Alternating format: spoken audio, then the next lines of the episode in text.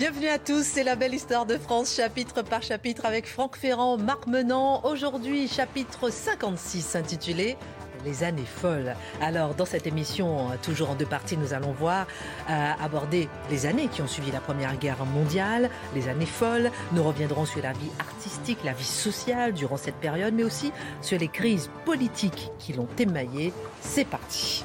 Ravi de vous retrouver, euh, Marc Menant. Également, voyons. Franck Ferrand. Pour des années folles avec vous. Mais oui, alors là, j'arrive avec le sourire. Parce que Franck, la dernière fois, euh, on avait. Voilà, on avait. C'était moins souriant. C'était moins souriant. Ça a été difficile, c'était laborieux. Et là, on sent effectivement qu'avec les années folles, c'est tout. On a envie de. On voit que c'est une, volonté de rattraper le temps perdu. Il ne faut pas oublier qu'il y a quand même le traumatisme, le poids de tout ce qui s'est passé. Hein. C'est-à-dire qu'on est quand même dans des années, et ça va durer jusqu'à la fin des années 20, des années qui sont marquées par les monuments aux morts, les défilés d'anciens combattants partout et tout le temps, si je puis dire, les ossuaires qu'on installe, ces grands cimetières militaires. Il y a toute cette ambiance qui pèse et qui est vraiment euh, présente. Mais il n'y a pas que ça. On a d'un seul coup une envie de vivre de respirer, de changer de vie d'une certaine manière. C'est pas comparable du tout, mais pardonnez-moi, je vous interromps, mais... je pense par exemple au confinement, lorsqu'on avait tous été confinés, le monde entier, et lorsqu'on a été, évidemment, c'est pas du tout comparable, gardée, toute proportion gardée, mais je veux dire que je peux, on, peut peut-être imaginer un temps soit peu la volonté de vivre, c'est un peu ça. Nous vécu pendant deux jours après le premier confinement, euh, nos ancêtres, enfin nos aïeux, devrais-je dire plutôt, l'ont vécu pendant deux ans après la Première Guerre mondiale, et c'était normal, vous imaginez. Ça a, duré 15 ans en fait, euh, jusqu'à la quasiment jusqu'à la crise financière de 1930. Vous savez qu'en France, elle arrive avec un an de retard par rapport aux États-Unis, vers 1930. Donc de 1918 à 1930, on s'éclate, si vous me passez l'expression, même si ce n'était peut-être pas euh, celle de, l'époque vous rappelez le traité de paix de Versailles le 28 juin 1919 Eh bien, si vous regardez les unes des journaux de l'époque, vous vous rendrez compte qu'à côté de ce qui quand même fait le premier titre, La paix de Versailles, signé par M. Clémenceau et tous ses invités. Certes, mais euh, vous avez aussi des colonnes entières consacrées à la réouverture de l'hippodrome de Longchamp. Vous voyez, il y a mmh. ouf, entre guillemets. on rouvre les casinos, on rouvre les, les cabarets partout, les music halls. C'est l'époque du music hall. C'est l'époque du jazz et du charleston. Les femmes se, euh, se coiffent euh, comme des garçons. Elles ont des, des robes de plus en plus courtes qui montent largement au-dessus du genou on se trémousse, on danse, on fume, hommes et femmes. On boit beaucoup aussi, ça c'est pas pour. Euh, beaucoup de choses me plaisent dans l'époque, mais c'est vrai que pas ça. Du jazz, des automobiles, vous voyez, il y a toute cette dimension. Alors sur un plan politique, ben, sur un plan politique, il s'est passé une chose assez, enfin pas étonnante, mais incroyable, deux choses étonnantes. Novembre 1919, l'élection, euh, les élections législatives qui envoient à la Chambre une majorité très conservatrice quasiment aussi conservatrice que l'avait été celle de 1815 qu'on appelait la Chambre introuvable. Vous savez, c'est le bloc national qui remporte les deux tiers des sièges. Vous avez une chambre dont on dit qu'elle est bleu horizon, pour faire référence à, la capote des poilus quelques, quelques mois plus tôt. Elle est bleu horizon, c'est vrai qu'elle est entièrement, de, pas entièrement, mais largement à droite, cette chambre. En 1920, on va élire un nouveau président de la République. Évidemment, tout le monde pense que c'est le père la victoire qui va être élu, Clémenceau. Eh bien non, le 17 janvier 1920, ce n'est pas Clémenceau qui est élu, c'est euh, Paul Deschanel qui va avoir des petits problèmes dans les temps qui suivent. Savez que Paul Deschanel a fait une sorte de burn-out à l'Élysée. il est tombé du train présidentiel en allant un jour à, Montbrison et tout ça a fait qu'on a voulu le faire passer pour fou. Mais c'est les amis de Clémenceau qui le faisaient passer pour fou parce que justement, ils étaient outrés que le père La Victoire ait été d'une certaine manière exclu du jeu politique. Au revoir, Monsieur Clémenceau. Qui sont les grands hommes de cette époque que, nous allons revivre maintenant? C'est euh, Poincaré, qui était président de la République et qui, très paradoxalement, va mener, après la présidence, une véritable carrière politique en tant à plusieurs reprises que président du Conseil, et puis son grand adversaire en face du conservateur Lorrain Poincaré, le socialiste nantais Aristide Briand, dont je vous parlerai euh, tout à l'heure. Tout ça dans une atmosphère de, de travail, de remise en route de toutes les industries, bien entendu, industrie chimique, industrie euh, déjà pétrolière à l'époque, un tout petit peu d'industrie plastique, c'est le tout début, industrie sidérurgique, bien sûr. automobile aussi, car on va se mettre à fabriquer des voitures en série, ça c'est tout nouveau, vous imaginez, et industrie aéronautique. Parce que s'il fallait garder de ces années un symbole, c'est l'aviation, bien entendu, et notamment l'aéropostale dont va nous parler Marc. L'aventure de l'aéropostale.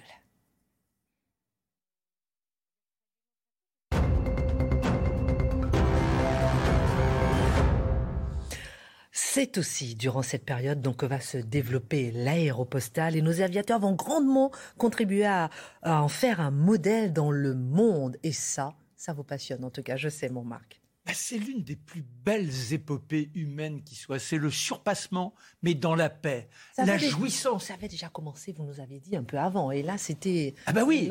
Bon, alors déjà, conquérir les airs, en soi, on est dans une forme de démence.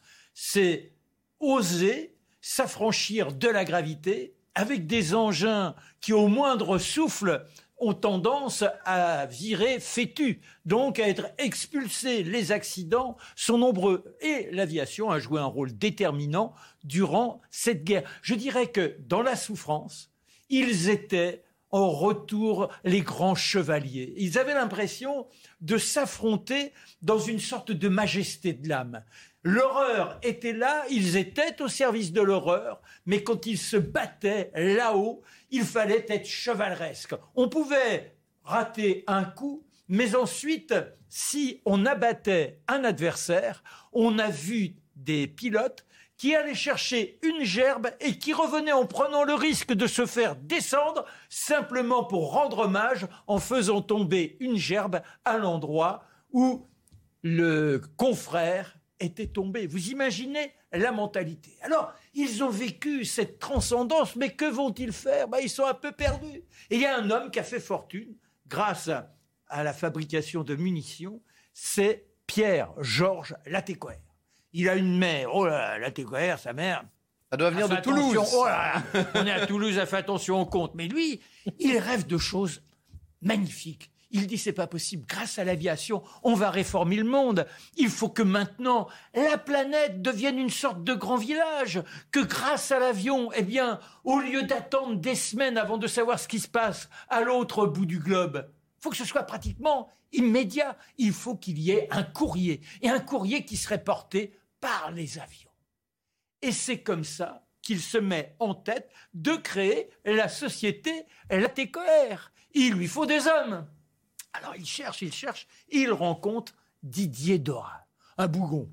Ah, Dora, quand vous le voyez, je dois dire que là, c'est pas l'esprit des années folles. Hein. Il a le visage relativement fermé. C'est un ancien ingénieur qui s'est distingué en tant que pilote. Il a d'abord été blessé et ensuite, il a cherché à intégrer ce monde des airs. Il s'est imposé aux commandes et il a été le premier à repérer la fameuse grosse Bertha dont nous avons parlé la semaine dernière. Grâce à lui, à moins de 30 km de Paris, vous vous rappelez cet énorme canon allemand. Voilà, et grâce à lui, on, voit à quoi elle ressemble, cette, euh, cette grosse Bertha. Et alors, il est là, il, est en errance. Ah, il a découvert, il dit, je suis né avec l'avion. Alors, que faire? Et la TCOR lui dit, et si on montait cette euh, opération un jour, d'abord, on, on irait de Toulouse jusqu'au Maroc, et puis du Maroc, on irait jusqu'au Sénégal et complètement fou si après on traversait l'Atlantique Sud et que l'on allait, pourquoi pas jusqu'en Argentine? Ah, Bougon, mais en revanche ambitieux dans la démesure, dans les défis. C'est exactement ce qu'il attendait. Il lui faut maintenant recruter les hommes. Les avions dont il dispose, ben ce sont ces engins qui tiennent à peine les airs, qui vont au maximum à 140 km heure et, et, et, la gueule ouverte, c'était rien pour vous protéger une autonomie maximum de 300 km pour aller jusqu'au Sénégal. Bon, ben, faut faire avec ça. Le premier défi, c'est d'obtenir une concession, la concession du courrier, un courrier potentiel. Il faut convaincre qui? Le maréchal Lyotet. Le maréchal Lyotet, il est au Maroc avec son épouse. Quand il entend parler de cette opération, il dit Voyons, euh, et vous partiriez quel jour? Ah ben, aura déterminé que quand une date était sur le calendrier, pas question de dévier. On doit tenir, ça sera l'une des règles de l'aéropostale, quel que soit le temps, tornade, pas de tornade, le soleil, la mécanique qui flanche, on part et on arrive. Et à l'heure. Et celui qui ne réussira pas ce défi sera sanctionné, il paiera une amende. Mais le premier à devoir réussir ce premier vol, c'est lui d'aura le 1er septembre 1919. Il faut réussir l'opération. Alors il a une idée. Il dit si j'arrive comme ça, bon, euh, éventuellement ils applaudiront. Mais pour leur montrer à quoi ça correspond d'avoir cette aubaine du, de la liaison rapide, il prend un bouquet de violettes. Il dit je l'offrirai à Madame Lyotet. Les violettes seront encore toutes fraîches. Et puis le journal du jour. Allez mécano Et hop, on lance l'hélice du vieux Breguet 14. La gueule au vent, c'est un tintamarre infernal. On saute sur les modes de terre, il décolle, et il tient, il cherche les bons courants. Il pousse, il pousse, il se pose pour euh, changer, enfin faire le plein d'essence. Et de point en point, il arrive au Maroc, à Rabat. Et là, il y a la petite euh, délégation française qui attend avec le maréchal Lyotet. Ils sont stupéfaits. Ils voient sortir notre Dora, toujours aussi peu causant, mais qui se tourne vers Madame Lyotet. Il lui remet le bouquet de violettes. C'est vrai que les violettes au Maroc. Euh,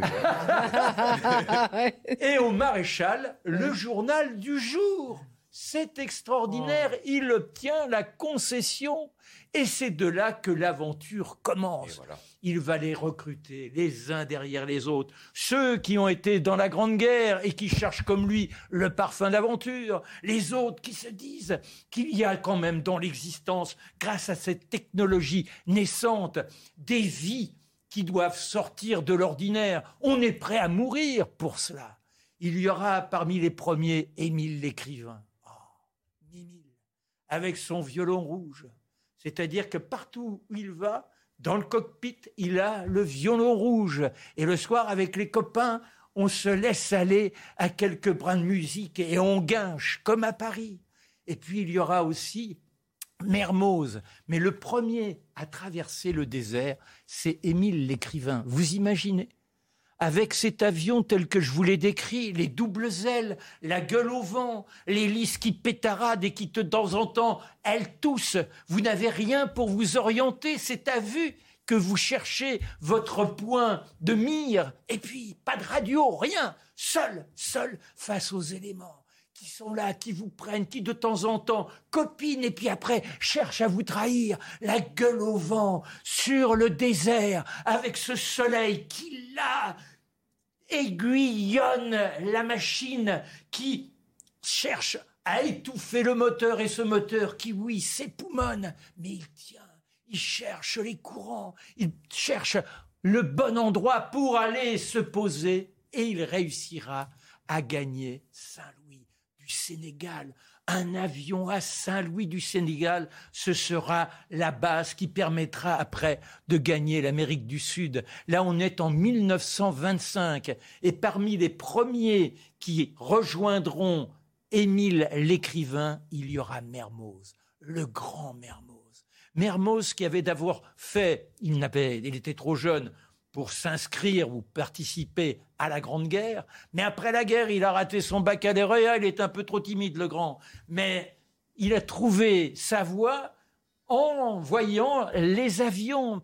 Il s'est engagé, a connu la Syrie, et puis après, lorsqu'il a décidé de quitter l'armée parce que les avions, on ne lui proposait pas assez de vols, il attend à Paris, il sera clochard pendant un an, il est dans la décrépitude la plus totale, il envoie tous les jours, tous les jours, tous les jours des courriers, attendant une réponse. Et un jour, on lui dit, venez à Toulouse, vous ferez un essai et vous serez peut-être retenu. Et c'est là où, en arrivant à Toulouse, il est tellement certain avec ses 600 heures de vol qu'on va l'accueillir comme un héros, qu'il monte dans le Breguet, voulant époustoufler Dora, il part dans des acrobaties invraisemblables, il monte, il frôle le sol, à l'envers, à l'endroit, et quand il se pose, il dit Mais où est monsieur Dora? On lui dit C'est foutu, mon pote.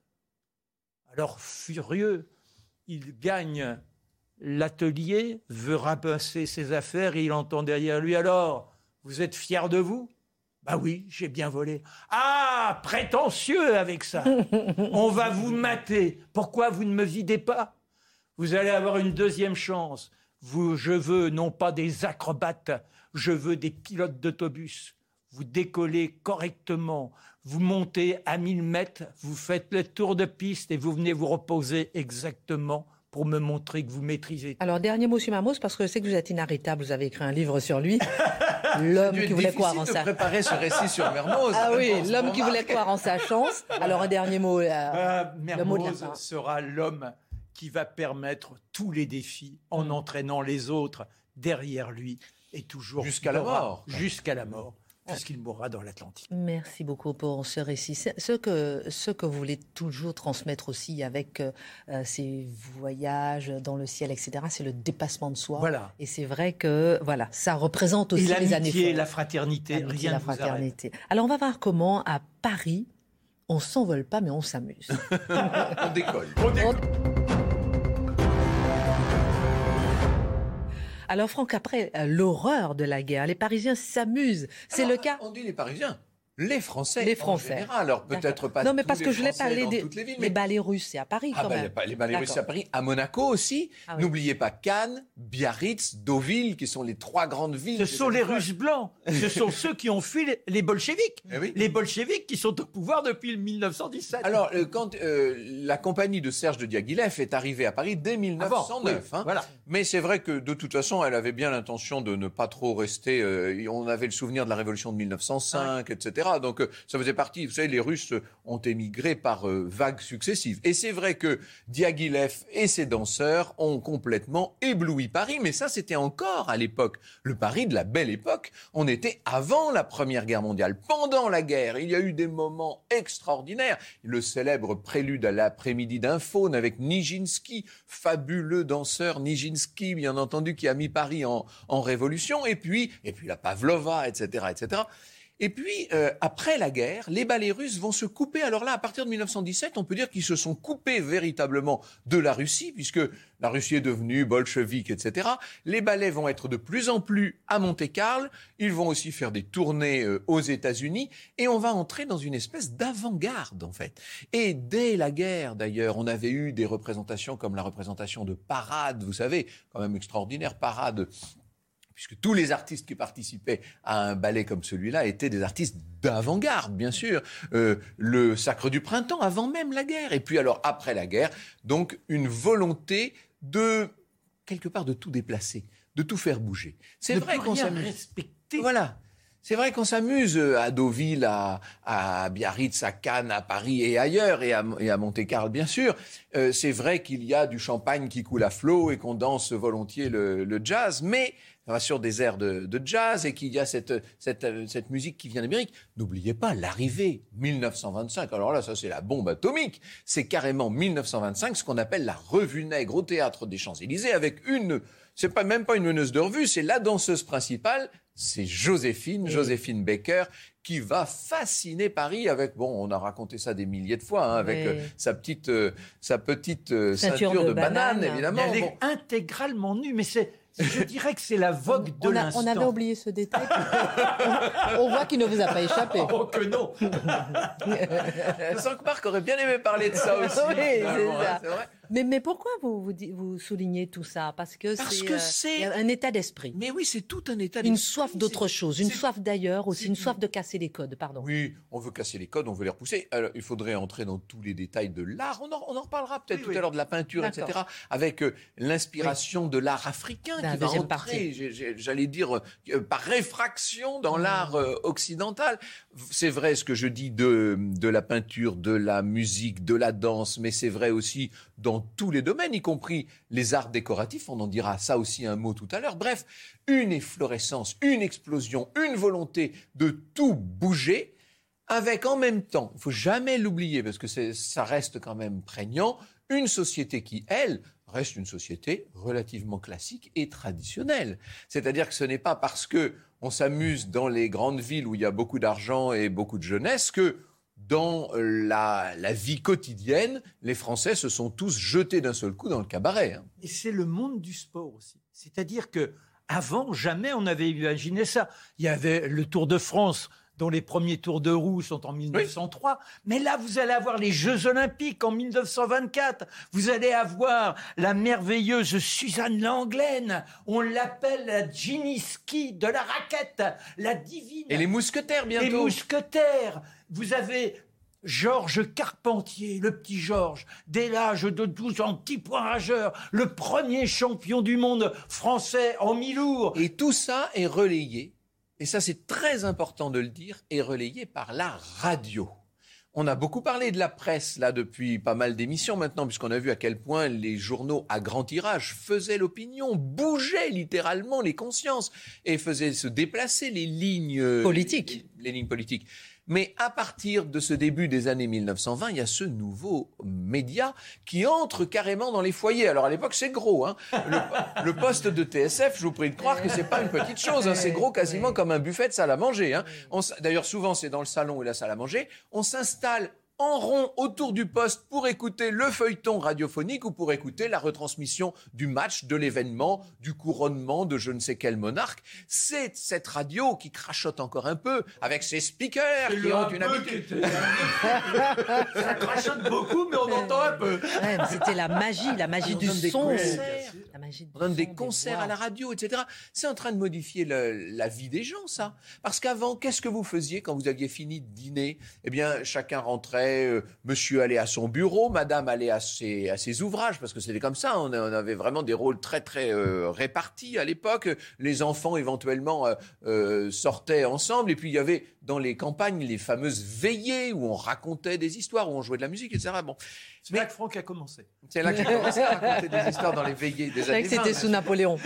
Avec la radio, ça change un peu les choses, parce que les familles se mettent à rester à, à domicile pour entendre des concerts qui ont lieu de l'autre côté de l'Atlantique. Vous voyez Donc là, il y a quelque chose. Alors quand je dis de l'autre côté de l'Atlantique, par enregistrement. À l'époque, il n'y a pas encore, euh, évidemment, les, les, liaisons intercontinentales. Mais en tout cas, cette radio est en train de modifier le quotidien des gens avec une nouveauté aussi, parce que qui dit radio dit réclame, madame, réclame, monsieur. C'est le début de la publicité, et la publicité devient envahissante dans les années 1920, notamment les grandes peintures sur les façades des maisons.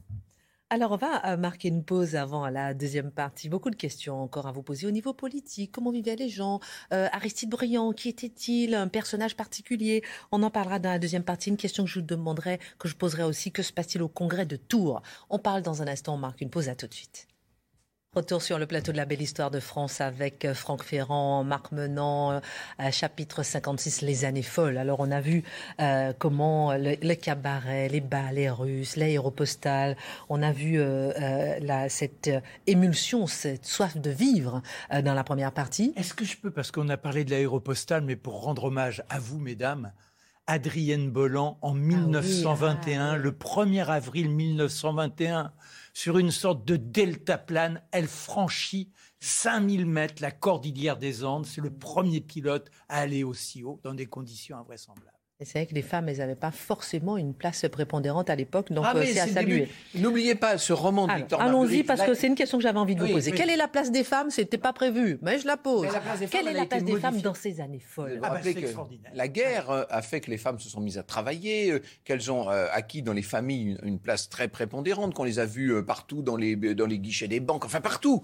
Et oui, parce qu'il n'y avait pas, il y avait pas d'hommes. Il n'y avait plus d'hommes. et quand les hommes sont rentrés beaucoup, ont été obligés de rentrer dans leur foyer. Et on leur a dit maintenant tu retournes à la cuisine et, au ménage. Mm. Ça leur a pas fait plaisir à certaines d'entre elles en tout cas. Donc il y a un début de revendication politique qu'on pourrait appeler déjà féministe. Et puis surtout il y a une mode de libération avec des gens comme Coco Chanel, je vous parlais de Deauville tout à l'heure, mais voyez, euh, Coco Chanel qui va euh, essayer de libérer la femme. Poiret, le grand couturier, qui va libérer la femme. Avec des soirées incroyables. Poiret, il organise des soirées le soir où les dames sont là, coquines. C'est-à-dire qu'on est dans la totale impudeur. Du, rôle de la femme. Oui, mais, mais justement, ce sont des femmes libertines et euh, comment Victor Marguerite, son livre La garçonne a impulsé un désir de conquête des femmes. On est en dehors de la morale et Donc, pour revenir à Poiret, tout le monde, il fait un grand dîner. Il Ah, fait un grand dîner. Tout le monde était en dehors de la morale non. Non, Ah, dans-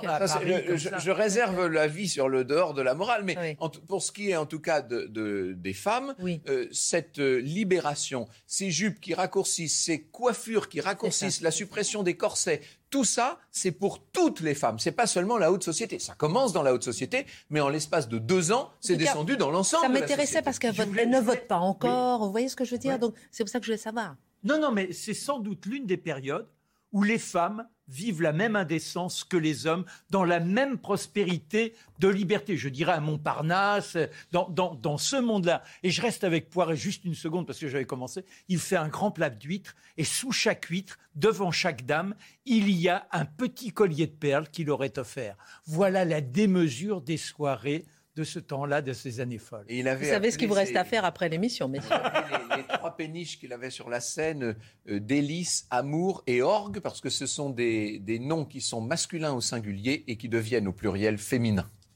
Bon, alors, après cette petite parenthèse sur les femmes, le 25 décembre 1920, c'est ma question maintenant, que se passe-t-il au congrès de Tours? Alors c'est la grande question de... D'abord, je ne voudrais pas parler de ce qui se passe à gauche, mais il va falloir qu'on dise un mot, parce que je vous ai parlé de cette majorité qui À était droite. euh, à droite, mais euh, la gauche ne reste pas inactive, c'est le moins qu'on puisse dire. Le cartel des gauches va remporter les élections de 1924. Avant ça, en 1920, ils resteront pas longtemps au pouvoir, moins d'un an hein, en fait, autour d'Édouard Herriot, le célèbre lyonnais. Euh, ce sont les radicaux qui dirigent cette coalition, euh, mais on va, on va y venir. Euh, en 1920, que se passe-t-il? Les socialistes de la SFIO, la section française de l'internationale ouvrière, se réunissent pour savoir si on doit adhérer à la troisième internationale.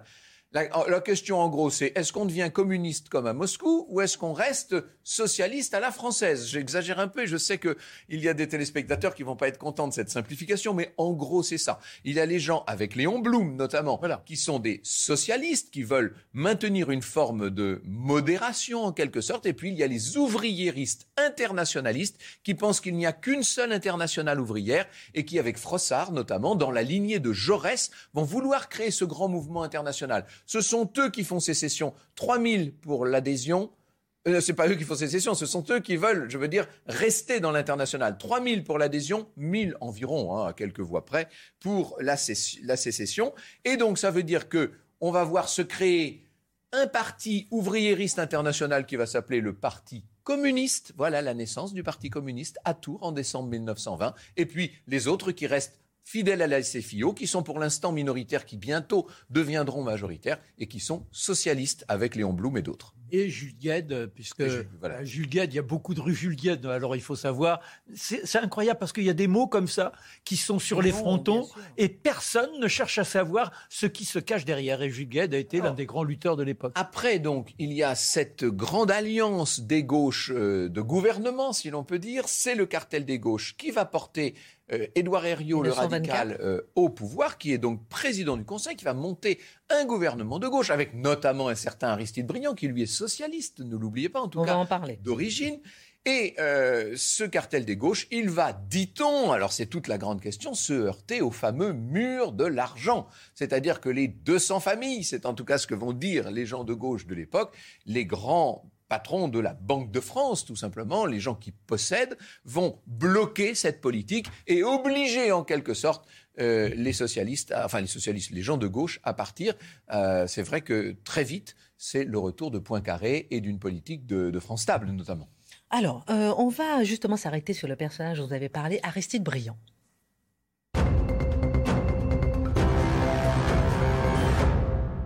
Voilà donc l'un des plus grands hommes de la Troisième République, Aristide Briand, qui a été 11 fois président Qui du portait Conseil. bien son nom. Oui, et, et puis à retenir. 22 fois ministre. Alors, mais Aristide Briand aura été l'homme le plus brillant de la Troisième République. Artiste et brillant. On peut lui reprocher quelques mollesses au moment de la loi de 1900. Personne n'est parfait.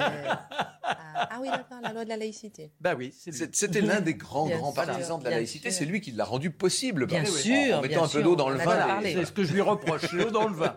Alors, Habituellement, je suis pour l'eau, mais là, pas Alors avant les reproches, la réhabilitation. Alors c'était un fils d'aubergiste nantais, un milieu tout à fait modeste, mais qui très tôt, dès qu'il est sur les bancs de l'école primaire, je vais faire Marc Menon cinq minutes là. Oui, absolument. très tôt va euh, manifester une, intelligence, mais absolument hors du commun. Là, quand on parle de surdoué, vous savez, c'est vraiment ce qu'on appelle le surdoué, le gamin qui, alors on lui, on, essaie de le coller, on lui apprend des récitations, il lit une fois, il laisse par cœur. On, essaie de, faire la même chose en latin, hop, c'est la même chose en latin. Il va apprendre le grec. Il est dans un milieu très modeste où tout ça n'est pas très fréquent, bien entendu. Il va faire son droit. Euh, évidemment, il peut pas imaginer un enfant aussi intelligent dans une grande famille. Il serait immédiatement Là, bien sûr, étant donné les circonstances, il va faire son droit, il devient clerc de notaire à Saint-Nazaire, hein, dans, sa région, dans sa Loire-Atlantique notale. On, on disait Loire inférieure à l'époque, évidemment. Euh, et puis quand même, euh, devenu euh, donc clerc à, Saint-Nazaire, il se dit je vais faire l'examen du barreau. Ça coûte rien, ça, ouais. si un petit peu, mais pas grand-chose. Et je serai avocat. Et effectivement, il devient avocat. c'est là qu'il rencontre un personnage qui va jouer un rôle important dans sa vie, qui s'appelle Fernand Pelloutier. C'est lui qui va lui donner sa conscience politique. Pour l'instant, Briand n'est pas dans ce genre de considération, mais l'autre est un anarcho-syndicaliste extrêmement virulent qui, qui, voit que ce gamin est un réussit tout. Réussit tout. Donc il se dit, il nous le faut, quoi. Bon, et il va le, convertir, si l'on peut dire. En vérité, euh, je vais aller un peu vite, hein, mais Aristide s'installe assez vite euh, à côté de Paris, à Anguin. Il faut dire que, alors ça, ça, heureusement que c'est pas Marc qui raconte, parce que là, on n'aurait pas fini. il, il trousse beaucoup de jupons, euh, notre, Aristide brillant. Vous, êtes prié Oui, non, c'est non, non, non, non, narrative de Franck, je ne pas empiéter. Donc, il est au bord du lac d'Anguin, il trousse du, du jupon, mais il, il, comment dit-on, il joue du bouchon également, parce qu'il est tout le temps à la pêche. Il ah adore, c'est sa passion, hein, il est à la pêche, donc dans le lac d'Anguin, ailleurs, sur les différentes rivières de la région parisienne. Et puis, il aime beaucoup écrire aussi et il a un don pour euh, saisir les ridicules, pour tourner. Il fait, il fait ce qu'on appelle de l'édito, comme nous dirions nous aujourd'hui, vous savez, et dans un journal qui s'appelle La Lanterne, il va bientôt se faire connaître, et quand je dis connaître, il devient une célébrité. Avez-vous lu le billet de brillant dans La Lanterne? Vous voyez, c'est ça qu'on commence à se dire. On est encore là, on est à la belle époque, on est en 1900, c'est pour ça qu'il faut que j'avance pour aller jusqu'aux années folles. Grand séducteur, il sera notamment l'amant de la célèbre Marie Bonaparte, vous savez, de la grande famille Bonaparte, qui a été l'élève préféré de Freud, hein, qui a sauvé euh, Freud au moment, bien plus tard, euh, à la fin des années 1930, au moment où Freud va fuir euh, l'Autriche devenue nazie après l'Anschluss. il, il admire infiniment Jaurès, c'est pour Jaurès qu'il devient lui-même socialiste, c'est l'époque des grands débats. On dit, nous, sur la laïcité, c'est bien gentil. La vérité, c'est que c'est de l'anticléricalisme pur et simple et qu'on veut la séparation de l'Église et de l'État. Il va prendre sa part de ces débats, etc. Il acceptera dans le ministère radical de Sarien le portefeuille de l'instruction. Dit comme ça, on se dit pourquoi pas, mais sauf qu'il est socialiste, lui. Donc, quand je dis qu'il met de l'eau dans son vin, vous voyez, il n'aura de cesse quasiment toute sa vie d'aller de plus en plus en plus vers le centre, pour pas dire même un peu vers la droite, à vrai dire. C'est un languissement, la, la vie politique d'Aristide Briand, très mondain par ailleurs, on le voit beaucoup, avenue Hoche je passe sous les fenêtres, moi, très souvent. Euh, chez Madame de Caillavet, c'est le grand salon, il faut être vu à l'époque, aussi bien pour les... Pour les On dirait que Marc Menant y est passé. Ah, Marc Menant a fait ses débuts chez Madame de Caillavet. je vois ses yeux pétiller. Donc il était avenue Hoche. Vous voyez quand même que notre, euh, notre Aristide Briand, il a été 26 fois ministre et 11 fois président du Conseil. Ah, j'avais hein compté 22 fois. 26. Donc ça vous donne un peu, ça vous donne une idée hein, de, de, de l'ampleur de la carrière politique de cet homme qui quand même est à la tête euh, du gouvernement, euh. donc de la France, parce qu'à l'époque on est soit troisième, c'est un régime parlementaire, hein, donc c'est le président du Conseil qui dirige. Mm. Il est à la tête du gouvernement d'octobre 1915 jusqu'à euh, au début de 1917, c'est-à-dire que toute l'année 1916, on a parlé l'autre jour de, de Verdun, vous savez, ben, le patron de la France pendant Verdun, c'est Aristide Briand, vous voyez, donc c'est un rôle très important. C'est lui qui va lancer l'offensive à Salonique d'ailleurs, qui sera certes pas un grand succès, mais bon. Et après la guerre, et alors là, ça c'est très intéressant, après la guerre, il devient l'un des deux grands hommes politiques français. Euh, il a déjà une belle carrière derrière lui, mais là maintenant, il est un des deux grands ténors. Il y en a un qui n'est pas tellement ténor, c'est plutôt une voix de basse, si je puis dire. C'est le Lorrain monolithique, euh, le franc, euh, le franc Poincaré, vous savez, le franc or. C'est Raymond Poincaré, qui a été président de la République. C'est bizarre de mener une carrière politique après avoir été président de la République, mais c'est ainsi. Et donc lui, c'est l'homme de la droite très conservatrice, et en face, l'homme de la gauche mobile et volubile, si je puis dire, c'est donc Aristide Briand, personnage qui séduit tout le monde parce qu'il est drôle. Il n'est pas très beau, mais il a un charme éblouissant. Quand il parle, on a envie d'adhérer à ce qu'il raconte. Et puis, cette capacité à jouer avec le verbe. Euh, évidemment, lorsqu'il est dans l'hémicycle, lorsqu'il est sur les travées ou à la tribune de la Chambre des députés, il, il enflamme littéralement l'auditoire. C'est quelqu'un d'incroyable et qui va se passionner pour les affaires étrangères. Il est ministre des Affaires étrangères. D'ailleurs, il a un ami qui n'est autre que Philippe Berthelot. Il faudrait entrer dans certaines affaires et je n'ai pas le temps de le faire. Philippe Berthelot, qui est le secrétaire général du Quai d'Orsay, qui va lui euh, servir en quelque sorte de poisson pilote dans les grandes négociations qu'il va mener, parce que, et c'est ça qu'il faut retenir, s'il y a une chose à retenir d'Aristide Briand, je vous vois, je vois que vous vous dites, est-ce qu'il va finir un jour? Non, non, non, je me, dis, qu'est-ce, je me dis, qu'est-ce qu'il faut retenir? Parce qu'on retient surtout la loi de 1905, malheureusement. Non, non, alors pas, du tout. Ce qu'il faut, retenir, ce faut retenir d'Aristide Briand, c'est qu'il sera l'homme de la paix à tout prix. Vous vous rappelez ce que mmh. disaient les anciens combattants? La der des der. eh bien, le pacifisme a changé de camp, si je puis dire. Ça, c'est passionnant. Avant la guerre, au début, et alors pendant la guerre, n'en parlons pas, parce que là, c'était totalement interdit, le pacifisme était une utopie. Tout le monde disait, oui, d'accord, c'est bien joli vos idées de paix, mais la réalité, c'est la guerre. À partir de 1918-19, on a tellement souffert de la guerre, on a tellement décidé qu'il n'y aurait plus de guerre que le pacifisme, ça devient réel. Mm. Et celui qui incarne ce pacifisme de pouvoir, c'est Aristide Briand, qui est incroyable, qui va signer les accords de Locarno en 1925, qui va être le plus grand tribun de la SDN et le défenseur, l'avocat, c'est le cas de le dire, de cette Société des Nations qui est l'ancêtre de l'ONU. Euh, il va monter un projet d'Union européenne. D'ailleurs, en 1926, il, il reçoit avec Stresemann euh, Gustav Stresemann et, le, et son homologue ministre des Affaires étrangères allemand à la même époque. Et avec Stresemann, il va recevoir, il va partager le prix Nobel de la paix. Vous voyez, prix Nobel de la paix 1926. Il est en train de vouloir monter une Union européenne. Il est pour les États-Unis d'Europe. Vous voyez, il veut la paix, il veut la, la, le fédéralisme. Enfin, des idées qui sont revenues plutôt à la mode au début du 21e siècle, mais qui entre-temps ont été largement battues en brèche, c'est le moins qu'on puisse dire. Et dans cette perspective d'ailleurs d'Union européenne, il va, avec le ministre américain, cette fois Kellogg, signer le célèbre pacte brillant Kellogg de 1928. Là, on va loin dans, les, tentatives de paix. Eh oui, mais arrive la euh, grande crise de 29 et de 30 en France. Et, évidemment, comme souvent, la finance a raison sur les utopies ou sur les belles idées. Et les grandes idées de M. Aristide Briand vont tomber très vite euh, à la panière, à la corbeille, si j'ose dire. Euh, lui, il mourra d'ailleurs très vite au tout début des années 1930. Il aura mené, il meurt à, 72, à 70 ans en 1932. Il aura mené la vie la plus brillante et la plus idéaliste qui puisse être. Parmi les grands pacifistes, notons Romain Roland, Bien sûr. qui est prix Nobel de littérature. Et qui, lui, a osé s'exiler en Suisse pour écrire contre la guerre pendant la guerre. Ça, c'est très rare. Hein. Grand ami de Stéphane Zweig, et forcément, il était parmi les soutiens de Jaurès abattu pour son pacifisme. Et Raoul Villain, on l'a déjà dit, mais il faut le rappeler, ce type qui, a l'ordurerie de tuer Jaurès, est gracié lorsqu'il est jugé en 1919. Au nom du patriotisme, si l'on peut dire. Il faudra faire plusieurs émissions. parce qu'à chaque fois, on donne euh, quelques petits éclairages, mais il y a tellement de choses à dire. On va passer à l'âge d'or de Montparnasse.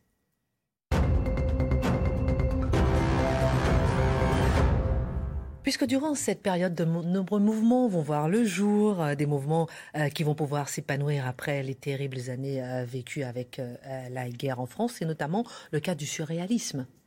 Alors ça, c'est passionnant, parce que le père du surréalisme, c'est André Breton. J'ai pas le temps de tout vous raconter sur Breton. Sachez simplement, c'est un fils de gendarme avec une mère, c'est Madame la Morale. Il faut bien se conduire et puis avoir la tête tournée vers le ciel. Ouh là là, on plaisante pas avec euh, ces choses-là. Pendant la guerre, il euh, fait en sorte de se retrouver au service des malades. Donc, on le verra infirmier et brancardier. Et c'est là qu'il s'aperçoit que ces gens qui sont dans des situations de décrépitude totale, de souffrance extrême, par certains instants, lorsqu'ils sont dans des états modifiés de conscience, il y a des éléments qui se manifestent comme s'il y avait la liberté de l'esprit. Et ça, ça l'inspirera énormément. Il lira Freud et de là, il va lancer ce mouvement du surréalisme où on brise tous les codes. La création ne doit pas appartenir à un savoir-faire. Il faut qu'il y ait quelque chose qui vous sorte des tripes, qu'il y ait une sorte d'éruption. Et c'est comme ça qu'ils créeront, entre autres, l'écriture automatique. Mais il n'y aura pas que l'écriture automatique, il y aura la peinture. Bref, tout ce qui jaillit et qui fait que l'homme a quelque chose qui le dépasse et qui se traduit dans l'art. Et dans cet art de Montparnasse, il y a de nouveaux mouvements qui, qui, se font jour, notamment le célèbre cubisme, largement inspiré par l'art africain, revu et corrigé par, euh, par Pablo Picasso, bien entendu. On est à l'époque des rapins de Montparnasse. Qu'est-ce que c'est que les rapins? Vous allez à la terrasse du Select ou de la Coupole ou de, de, de toutes ces grandes brasseries de Montparnasse. Il y a une espèce de bouillon de culture invraisemblable avec des artistes qui viennent du monde entier. Vous avez Modigliani qui est là quand même. Vous avez, euh, euh, ils sont tous là. De toute façon, euh, c'est simple. Fujita qui passe et qui se met à croquer comme ça sur le